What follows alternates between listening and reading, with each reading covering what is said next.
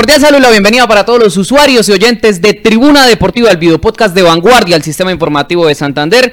Bienvenidos a esta emisión del 22 de enero de 2024 con el que oficialmente damos inicio a lo que será una nueva temporada para Atlético Bucaramanga, ya que Alianza Petrolera ya no hace parte de los equipos del fútbol profesional eh, colombiano por parte de Santander. Bueno, el otro es Real Santander, afortunadamente sí se mantiene. Perdió Bucaramanga, doña María Alejandra, don Néstor, bienvenidos, ¿cómo están? Hola Sergio, muy buenos días, muy buenas tardes, muy buenas noches, dependiendo de la hora que nos sintonicen y todas las personas que se conectan con nosotros aquí por, por, Vanguardia, el Sistema Informativo de Santander. Vamos a hablar un poco también de todo lo que ha sido esta primera jornada del fútbol profesional colombiano, eh, tabla de posiciones, cómo están los equipos, qué partidos faltan por jugar, en fin, toda la actualidad deportiva. Don Néstor, con la bienvenida, ¿estaba en el presupuesto perder en Barranquilla, sí o no?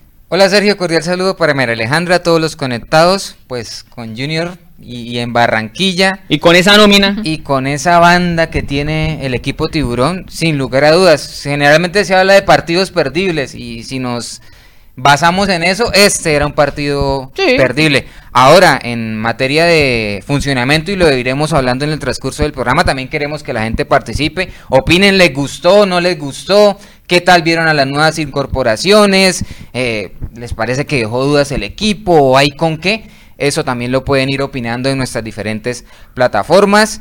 Yo creo que sí, era un partido perdible. Estaba en el presupuesto. Pero me quedo con, con, cosas positivas del funcionamiento del equipo. Ya estaremos ahondando más en el tema. Y por supuesto preguntarle a la gente qué le gustó y qué no le gustó a Atlético Bucaramanga. Obviamente que no le gustó, pues que perdió, ¿no? Eso es más que obvio. Pero digamos del funcionamiento, qué jugador le llamó la atención de los que llegaron, qué jugador cree que quedó debiendo. El caso, no sé, Juan Camilo Mosquera, lateral izquierdo. Vi muchas críticas por ahí en redes sociales eh, con él.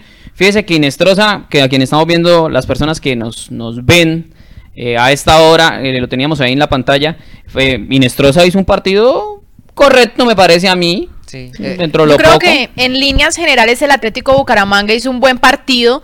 Eh, muy distinto, muestra una cara totalmente distinta al Atlético Bucaramanga que estábamos acostumbrados a ver, eh, un equipo que hace transiciones, que intenta ganar la espalda, que intenta apostarle a la velocidad, pero que sigue en deuda con el tema de definir de cara al arco.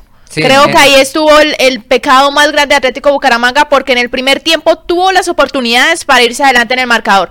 Le faltó esa, eh, e, esa certeza de rematar esa efectividad de cara al arco, cosa que sí tuvo el Junior de Barranquilla. Yo creo que teniendo en cuenta, hay que recordarle a la gente de este equipo, se fueron 17 jugadores, cambió el cuerpo técnico. Han llegado, vamos hasta nosotros. casi nos sacan a nosotros también. Llegaron 16 nuevas incorporaciones y para hacer el primer partido de la temporada ante un Junior de Barranquilla, que además de que se reforzó bien, mantuvo la nómina. Es el vigente campeón. Y ese primer tiempo del Atlético Bucaramanga me parece que fue destacado, fue importante, un equipo compacto entre sus líneas, muy táctico, se defendió bien y cuando recuperó la pelota intentó pasar al ataque y terminar la jugada. Vea que fueron varios lanzamientos desde media distancia precisamente por eso, porque no quería correr riesgos, perder la pelota en una zona eh, complicada y después los contraataques. Contraataques que llegaron en el segundo tiempo, que ya ese es otro capítulo que debemos analizar porque una cara mostró el leopardo en el primer tiempo. En los primeros 45 minutos y una cara muy diferente en el segundo. También hay que acotar que en el segundo ya entró eh, Jimmy Chará, ya entró Cantillo, ya entró enamorado, que ese muchacho Mosquera tuvo que haber tenido pesadillas con, enamorado. Con, enamorado porque por ese sector eh, llegaron los goles, centros al área y ahí apareció primero Vaca y después Chará. Bueno, y yo creo que también si hablamos de, de, este tema de lo que fue el primer, la diferencia con el primer tiempo y el segundo tiempo de, de Atlético Bucaramanga, así como usted lo señala, Néstor, los cambios que hizo el Junior, creo que es un equipo que tiene cambios, es decir, tiene jugadores para cambiar en cualquier momento, en cualquier posición, en cualquier situación, de hacer distintas, de hacer distintas alternativas, en fin. sustituir por por Chará sí, tiene o por un enamorado, tiene a Vladimir Hernández y lo puede sustituir, sí, es decir, el Junior es, es una nómina Individualmente tiene jugadores que pueden suplir en cualquier momento. Es la mejor nómina Pero el tema, el tema, antes de que, antes de responder, antes de responder a su pregunta, yo también estoy de acuerdo con, con esa respuesta. Eh, el tema es que llega un Atlético Bucaramanga que independientemente que lo haya hecho bien en el primer tiempo, tiene un desgaste físico, ya vienen eh, cansados los jugadores a un segundo tiempo donde el Junior hace un cambio eh, de jugadores, donde el Junior ingresa jugadores con calidad, como ya lo mencionábamos, eh, con nuevo aire, pues claro que, iban a ver como, como esos puntos, esos vacíos que al final dejaron el resultado que marcó el debut del equipo Leopardo. bueno. Y, y vea una cosa, Sergio, los goles de Junior de Barranquilla llegan curiosamente con transiciones rápidas de defensa-ataque o contraataque, llámenlo como quiera. Un Bucaramanga que fue a buscar eh, la victoria, fue ambicioso y de contraataque llegaron esas anotaciones. Una de ellas, la de Vaca, después de una acción polémica que también les preguntamos, le metieron la mano al Atlético Bucaramanga por ese posible penalti. ¿Contra John Emerson? Sí, y después, inmediatamente de esa jugada, viene el contraataque en donde Carlos Vaca, tras centro de enamorado, consigue el primer gol. Hay contacto, en la jugada hay contacto, porque la ahorita precisamente la estábamos repasando y demás, mirándola ahí de, desde el otro ángulo, desde detrás de la jugada. Hay un contacto, pero a mí me parece que hizo falta un poquito más para que fuera. Sí, el tema es el, penal, el grado de intensidad de ese contacto. Así como hubo contacto en el primer tiempo, en esa acción en la que está en el área Vladimir Hernández y es, digamos, en parte con un toque también, yo digo, sutil. De Mena es derribado, no lo deja pasar. Y ahí estaremos eh, toda la vida analizando el grado de intensidad, si era o no era penalti. Para mí, realmente les digo, los dos eh, obró bien tanto el árbitro como el VAR a no sancionar ninguna de las dos acciones. Bueno, vamos a repasar entonces cómo formó Atlético Bucaramanga con muchas caras nuevas, con Aldair Quintana comenzando en la portería, Quintana que para mí está comprometido especialmente en el segundo gol.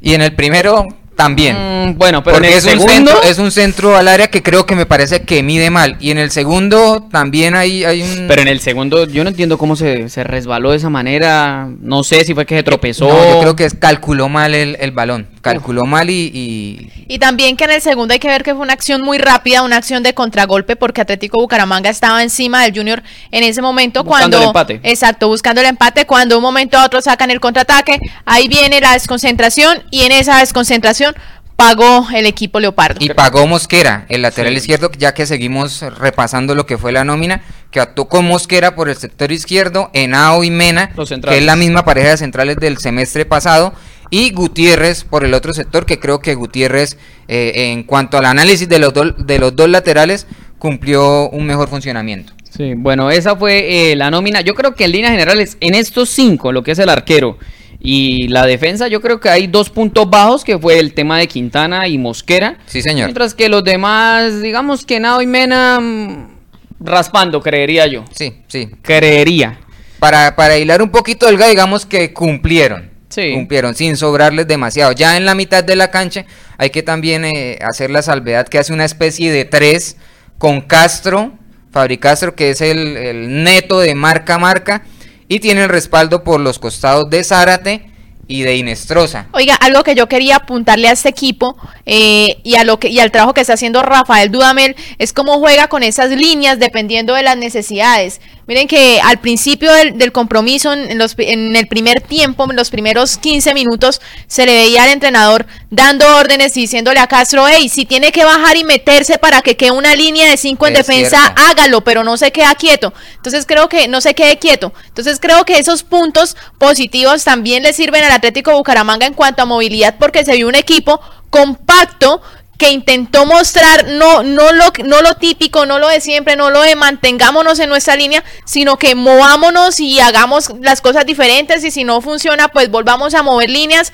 pero no nos quedemos quietos. Y eso es algo positivo eh, de lo que vio, de lo que mostró el Atlético Bucaramanga. Muestra variantes porque en el papel el módulo táctico son cuatro defensores, tres volantes, digamos, de marca, algunos de ellos son mixto, y tres hombres de avanzada, dos extremos y un hombre en punta como Mosquera, pero como lo acotaba María Alejandra, por momentos Fabri Castro, cuando Junior estaba atacando, se metía en esa línea de, de, defensores y por momentos Atlético Bucaramanga estaba con cinco atrás, o por momentos estaba con cinco en el medio, porque Valencia y Córdoba, que en el papel son los extremos, no solamente se dedican a funciones ofensivas, sino que armaban una línea de cinco ahí en la mitad de la cancha para copar esas maniobras ofensivas del, cuadro barranquillero. Pero o sea, digamos que este esquema se podría decir que entre comillas es algo mentiroso porque Inestrosa sí aportó en marca y demás, pero Inestrosa volante de marca nunca en la vida va a ser. Ayer quedó comprobado, él es un extremo más eh, que obviamente pues ya no es tan rápido como lo era hace 4 o 5 años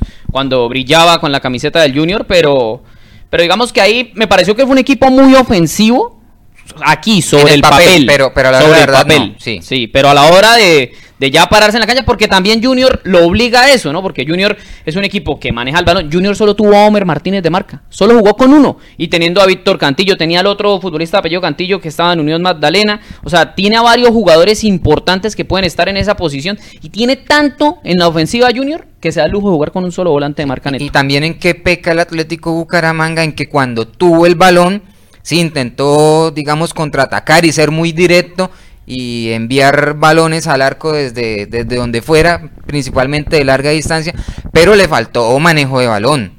Porque también la idea con ese 3 en la mitad de la cancha, con Inestrosa y Zárate respaldando a Castro, es que haya una buena posesión, de que se sumen eh, dos, tres minutos teniendo la pelota para defenderse en una plaza tan complicada con Barranquilla. Porque si usted le cede el protagonismo a Junior, se lo lleva por delante. Le pasó a Millonarios, que Millonarios es un equipo de posesión en, la, en, la, en el primer partido de la Superliga. Y cuando le cedió protagonismo a Junior, Junior perfectamente pudo haber eh, ido más largo el marcador. Bueno, y precisamente, entonces ahí como ya lo señalábamos, formó Ines, en la mitad del campo formó Inestrosa, Castro y Zárate. Más adelante, eh, en esa posición de extremos estuvo Dairon Valencia y John Emerson Córdoba. Y en el frente de ataque, Daniel Mosquera. A mí me sorprendió que no hubiese sido titular eh, el caballo Márquez, pero Mosquera hizo una buena pretemporada, ¿no? Fue de los más destacados. Y a propósito del caballo Márquez, lo recibieron a punta de ah, gritos, sí, chifladas. Es normal por la rivalidad que hubo con Unión, ¿no? Al mismo Inestrosa, sí, Inestrosa hasta hace poco estaba en, Junior de Barranquilla. Bueno, vamos a escuchar entonces a propósito de esta derrota del equipo santanderiano a Rafael Dudamel, el director técnico del conjunto Ilopardo. Bueno, nosotros teníamos una lectura clara de, de, la, de las formas del rival. Eh, me gustó, me gustó lo que, lo que vi, me gustó eh, la intención desde el 4-3-3 o 4-5-1 o 4-1-4-1, por supuesto faltando acoplamiento, sincronizaciones, eh, sobre todo en el frente de ataque, que nos las van a ir dando los partidos, todo esto nos sirve para, para vernos, para alcanzar ese nivel de lucidez que nos permita entender más los momentos del juego y salir más rápido de las presiones y poder jugar más en, campo, rival. El, desgaste del partido, el, transitar del partido te va permitiendo que, que el equipo vaya teniendo un desgaste, que el recambio del rival eh, pueda desde esa calidad individual y un buen funcionamiento colectivo encontrar espacios. Nosotros desde el 4-1 pudimos controlar bien, desde el 4-5 también, con salidas rápidas. Eh, nos faltó más tranquilidad en campo rival para, para tener más sostenimiento, tras no tener transiciones efectivas. Nos apresuramos un poco. Las dos, tres veces que pudimos eh, juntar pases en campo rival, las acciones eran más claras.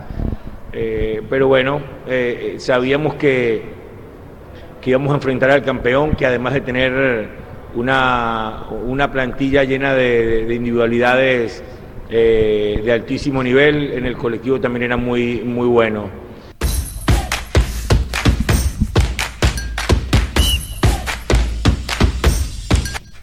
Bueno, aquí tenemos ya comentarios de la gente. Nos escribe Mario Alejandro Estupiñán y nos dice: Dudamel se demoró con los cambios. El que sale a no perder termina perdiendo. Debió en el segundo tiempo ir por más. Mercedes Escobar dice, algunas dudas con el lateral izquierdo y Juan José Morato nos escribe, los centrales nefastos, no le gustaron los defensores centrales a Juan José. También acá en nuestro canal de YouTube nos dice Wilson Quintero, nos saluda desde Piedecuesta y le manda toda la energía al equipo Leopardo. Bueno, ojalá que comience a levantar. También vamos a escuchar ahorita eh, a Fabián Zambuesa, uno de los jugadores eh, que recientemente llegó al equipo santanderiano. Usted ahorita decía que estaba entre los, eh, entre los planes, digamos, caer ante Junior. Ahora el problema es que el próximo partido de Bucaramanga es con Millonarios. Y si aplicamos la misma teoría, aunque aquí hay un, un condimento local, que es el tema de la localidad, pero, pero, Millonarios, vea, cómo arrancó Millonarios, ¿no? Sí, no, y, y si nos ponemos a comparar nóminas, Millonarios le lleva y bastante al Atlético Bucaramanga. Hay que ver cómo sale. proceso. Sí, claro, claro.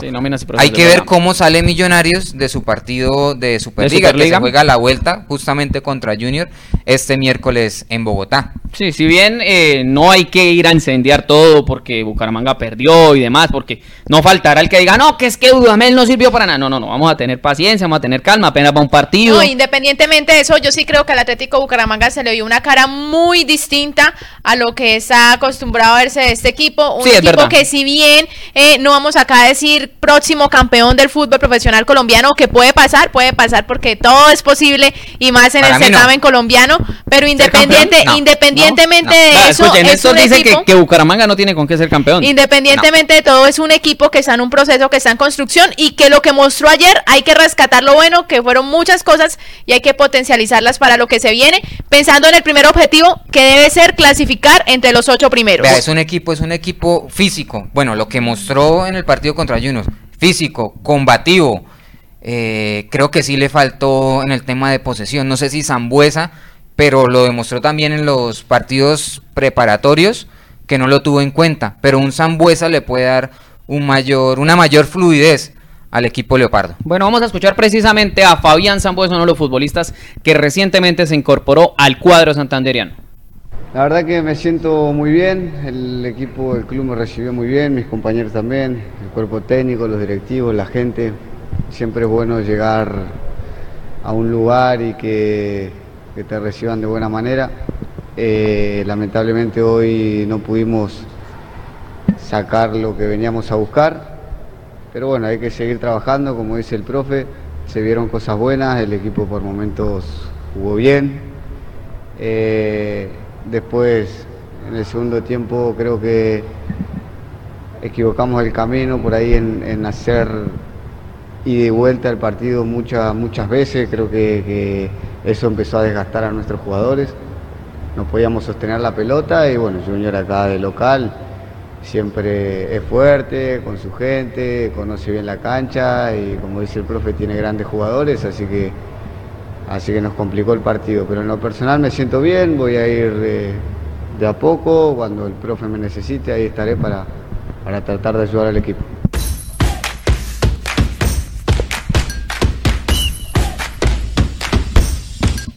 Oiga, aquí nos escriben que un saludo a Fabián Pavón ahí en el sector de Real de Minas.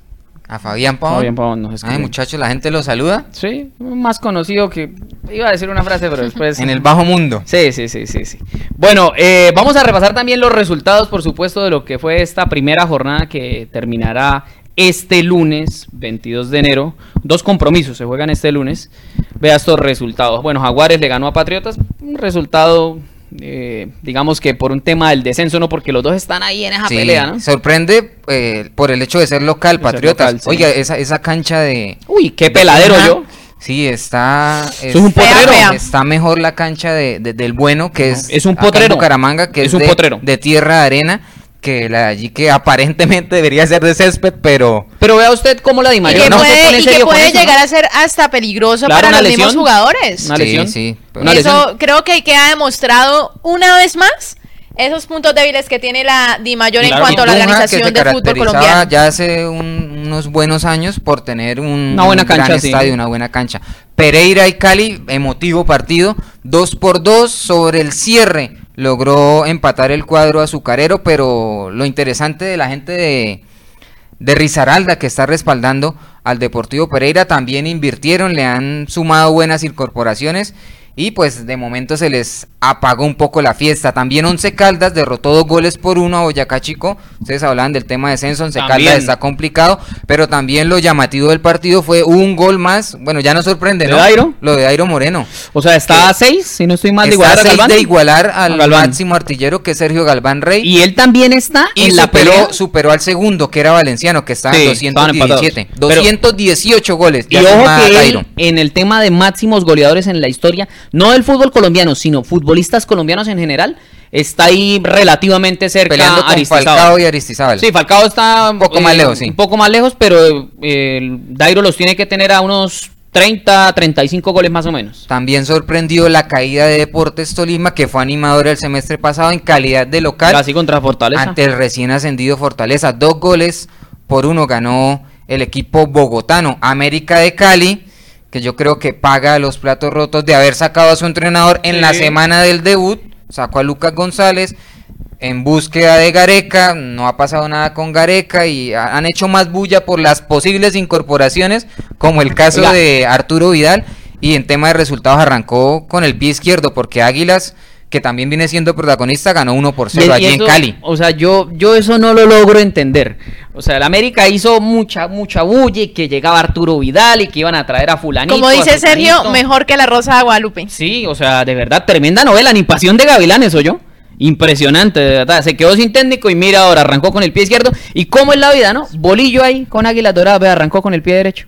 Sí, señor. Definitivamente. Y bueno, la goleada de la jornada, ¿no? Y creo que también inesperada. Sí, inesperada. inesperada. 5 por 0 superó Millonarios a Independiente Medellín, el actual subcampeón del fútbol profesional colombiano. Edgar Guerra marcó tres goles. Edgar Guerra, sí señor. Cliver Moreno, el exfutbolista santandereno que está en Millonarios, a propósito del conjunto de la capital, eh, fue confirmado como nuevo jugador del River Plate de Uruguay. Nacido en Barranca Bermeja, va a jugar en el fútbol uruguayo. Bueno, ya reseñábamos el tema de Junior ante Bucaramanga 2-0. Atlético Nacional le ganó, le ganó a Alianza FC. No sé si al fin finalmente quedará como Alianza Vallopar. Por ahora lo dejaron Alianza FC Fútbol Club, que le ganó 3-1. Y la jornada se completa este lunes. Ese, ese resultado lo celebraron no solamente los hinchas sino también en Barranca. Atlético Nacional, sino en Barranca Bermeja. No hay una persona en Barranca Bermeja que no, haya, celebrado la victoria de Atlético Nacional sobre Alianza FC. Tres goles por uno. Vea que ganaba un gol por cero el equipo de Valledupar ahora. Y sobre el segundo tiempo, Atlético Nacional, que no venía, digamos, realizando una buena presentación, logró remontar el marcador y ganar tres goles por uno. Bueno, y la fecha se completa este lunes con dos partidos más. La Equidad ante Envigado sobre las 6.10 de la tarde y Deportivo Pasto ante Independiente Santa Fe a las 8.20 de la noche. Bueno, esta es pues el resumen de la fecha número uno y ahora también la tabla de posiciones, ¿no? Para que todos estemos ahí pendientes, aunque apenas va una fecha, pero pues hay que irla mirando. Obviamente el líder es Millonarios, ¿no? Suma, cualquier punto cuenta. Por ahora el líder es Millonarios, por supuesto, por esa goleada que le aplicó a, a Medellín, tres punticos, los mismos que Nacional, Junior, Fortaleza, Once Caldas, Jaguares, Águilas Doradas. Luego viene Cali y Pereira con un puntico y de ahí para abajo sin puntos Pasto y todos los demás. Entonces así está pues la tabla de posiciones de la Liga Betplay que disputó su primera jornada. Bueno, después de lo que vieron ahí en la primera jornada, ¿les gustó alguno? ¿Creen que será muy joven o está muy tierno todavía la liga para decir, no, hay un candidato fuerte? No, yo creo que está muy joven la liga todavía para, para decir candidatos fuertes al título y más a lo que nos tiene acostumbrado al fútbol profesional colombiano, que puede haber un equipo eh, que coja un buen nivel y de repente llega a la etapa final y de repente ya está en la final y de repente es gran favorito, como ha pasado anteriormente. Entonces, Todavía está muy joven el campeonato, hasta ahorita está comenzando. Eh, y bueno, esperar a ver qué pasa. No, yo creo que sí hay candidatos. Lo de Millonarios. Lo de Millonarios lo de Junior. El mismo Atlético Nacional, que hace cuánto no estamos hablando que Atlético Nacional no convence, pero usted mira y siempre está en cuadrangulares, siempre está en finales. Eh, lo de Águilas. Que pero después de lo, de lo visto este fin de semana, alguno que usted dijera, uy, a mí lo de Millonarios me sorprendió demasiado porque Medellín no es un mal equipo. Hacerle cinco. No, a mí lo, pero, es que, pero, es que, uno lo ve en la liga, ¿no? Y uno mire, uno dice, lo de Millonarios sorprendió, pero es que mire cómo fue el partido de Millonarios ante Junior el miércoles en Superliga. que sí, que son, que son partidos distintos, sí, que es campeonato distinto, sí, también, totalmente válido. Pero independientemente es una base de un equipo que va a estar compitiendo también en la liga. Entonces ahí es donde uno analiza, bueno, ¿qué lleva simplemente fue un partido en donde los jugadores realmente tuvieron eh, como ese complemento perfecto, aparte de que también hay que contar con el otro equipo, en qué posición llega el equipo, cómo juega el equipo, en fin, son un, un sinnúmero de cosas que se unen y que pueden llegar a un resultado de eso, entonces creo que, que hay que esperar un poquito más. A mí sí me sorprendió demasiado porque es que Medellín es el subcampeón. Eso me, la verdad me ah, sorprendió. yo, yo cuando empecé a ver los memes del tema de Fajardo y yo decía, pero ¿cómo así? Pues la, la, gente que nos está escuchando, viendo, el ex precandidato presidencial y exalcalde de Medellín estuvo presente en el estadio, entonces empezaron a decir que, que refisal Fajardo y que no sé qué. Antes del partido, después de 50 años. Vuelvo al estadio. Vuelvo al Campina a ver al Independiente Medellín. Se comieron cinco. Y fueron cinco. Lo que pasa es que lo resolvió muy rápido Millonarios. A los 20 segundos ya gana 1 por 0, a los 5, 2-0 y el tercer gol lo marcó a los 16 minutos. Prácticamente ahí se acaba el partido. Y siento que también se puede ver por esa parte anímica.